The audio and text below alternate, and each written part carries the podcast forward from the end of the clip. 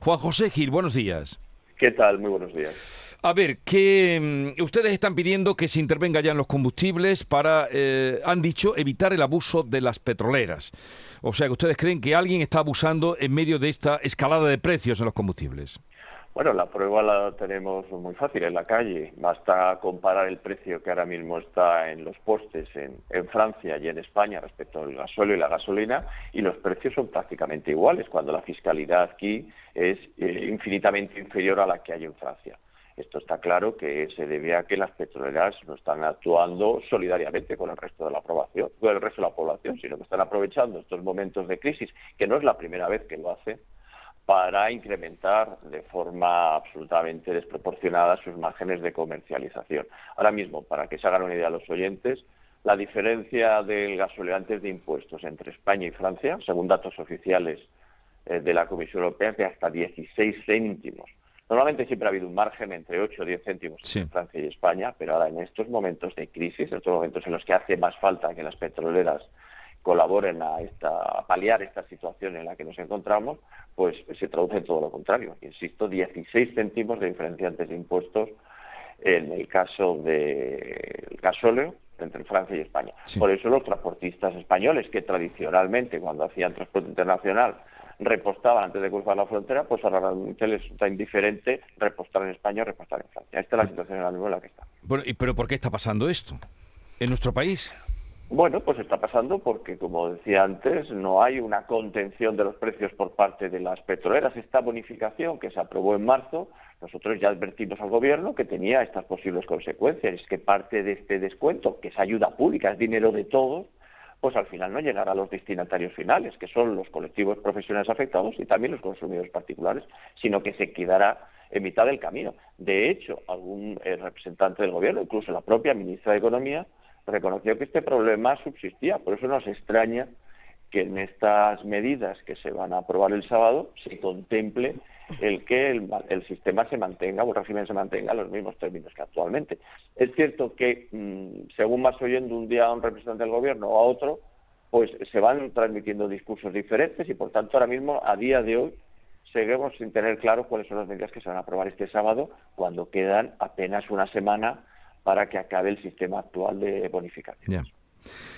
Pero eh, según la, experiencia de ustedes y, mm, en fin, la, posición de ustedes, ¿cómo mm, podría eh, hacerse o cómo debería hacerse según eh, la experiencia de ustedes? Vamos a ver, nosotros tenemos un mecanismo específico de devolución de parte del impuesto o una directiva europea que es lo que llamamos gasóleo profesional. Nosotros estamos pidiendo una medida muy sencilla y es aprovechar ese mecanismo para que esa ayuda pública que tanto necesitamos el sector del transporte, también muchos particulares, pero sobre todo el sector del transporte, pues que se utilice ese mecanismo que es absolutamente sencillo para que la devolución de o esta bonificación llegue directamente al transportista. Es tan fácil como eh, el, Ministerio de Hacienda, la agencia tributaria, conoce mensualmente cuántos litros consumimos los, los transportistas, porque cuando vamos a las gasolineras tenemos que utilizar unas tarjetas específicas, utilizamos una visa normal o, o, en efectivo como, como un consumidor particular, sino que tenemos unas tarjetas específicas y eso permite a Hacienda conocer en todo momento cuántos litros consumimos.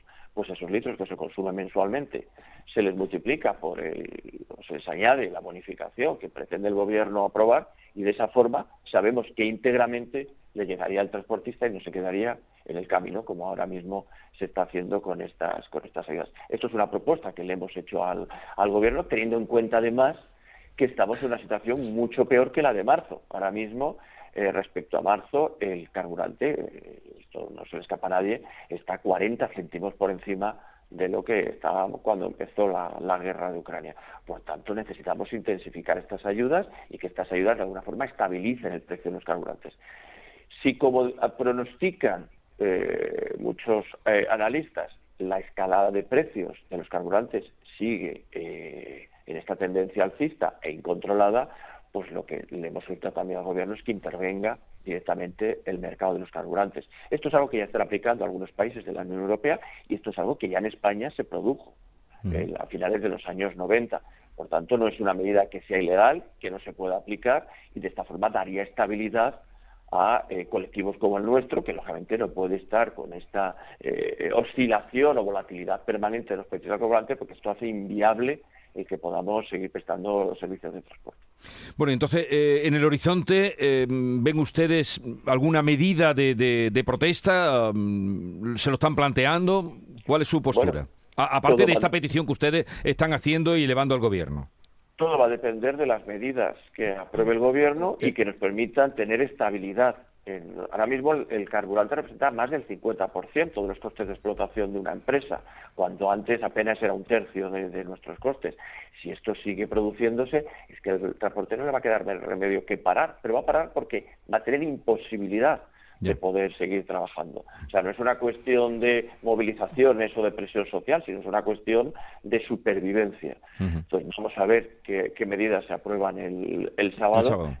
sorprende que a día de hoy todavía el Ministerio de Hacienda no se haya dirigido al sector para adelantarle y negociar con él cuáles son estas medidas y previsiblemente y lamentablemente nos lo vamos a encontrar publicado en el BOE como el resto de los ciudadanos.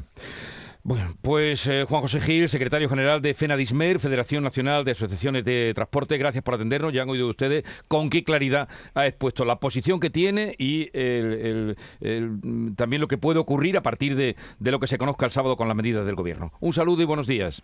Gracias a ustedes, buenos días.